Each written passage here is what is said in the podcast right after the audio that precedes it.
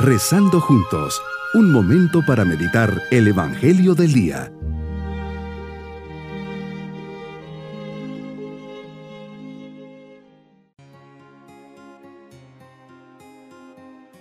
Les saludo en este día 23 de enero, fiesta de San Ildefonso, obispo.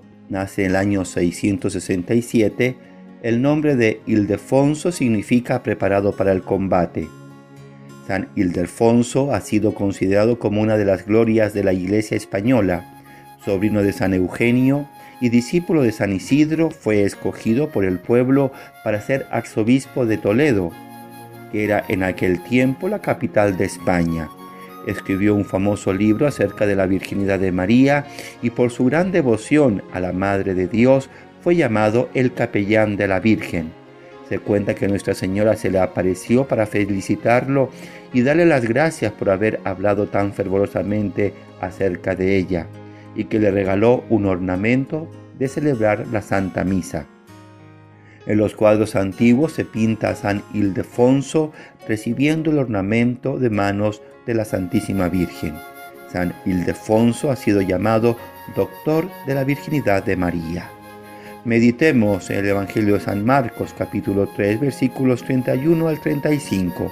Llegan donde estabas tu madre con algunos parientes, están fuera y quieren hablar contigo.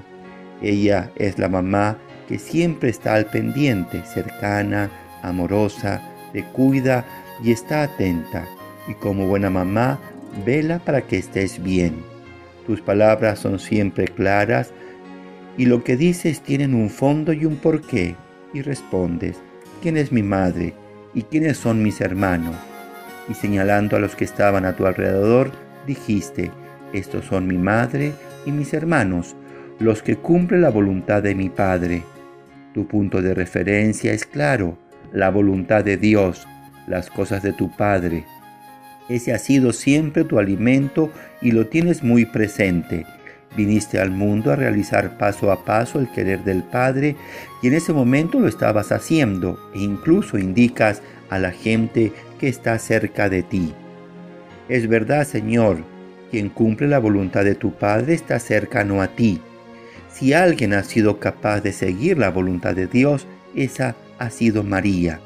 Precisamente el inicio del camino de María se encuentra su He aquí la esclava del Señor, hágase en mí según tu palabra. Pero es que además ella ha caminado siempre por esa misma senda.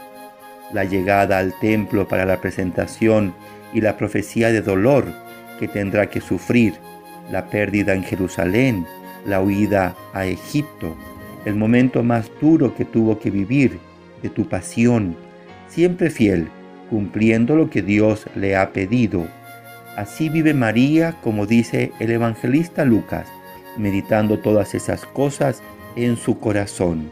Estaba Mater dolorosa, ahí estaba, presente en pie, la Virgen, la Madre dolorosa.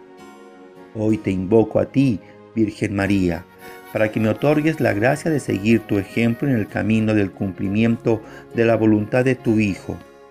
Te pido el don de la sencillez, de corazón para poder ver con claridad lo que es más importante y no perder el tiempo en dar vueltas a todo aquello que en el fondo no tiene otro interés que mi propio orgullo o egoísmo.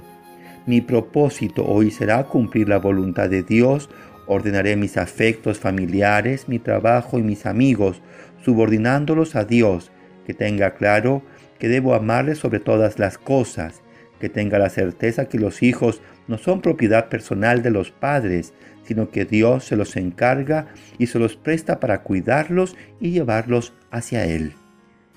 Mis queridos niños, a Dios lo tenemos que amar sobre todas las cosas. Siempre Él tiene que tener el primer lugar en nuestra vida. Todos los días tenemos que encomendar a nuestros papás para que ellos cumplan la misión que Dios les ha encomendado y lo más importante, que nos enseñen el camino al cielo. Y nos vamos con la bendición del Señor.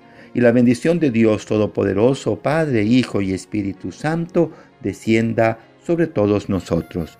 Bonito día.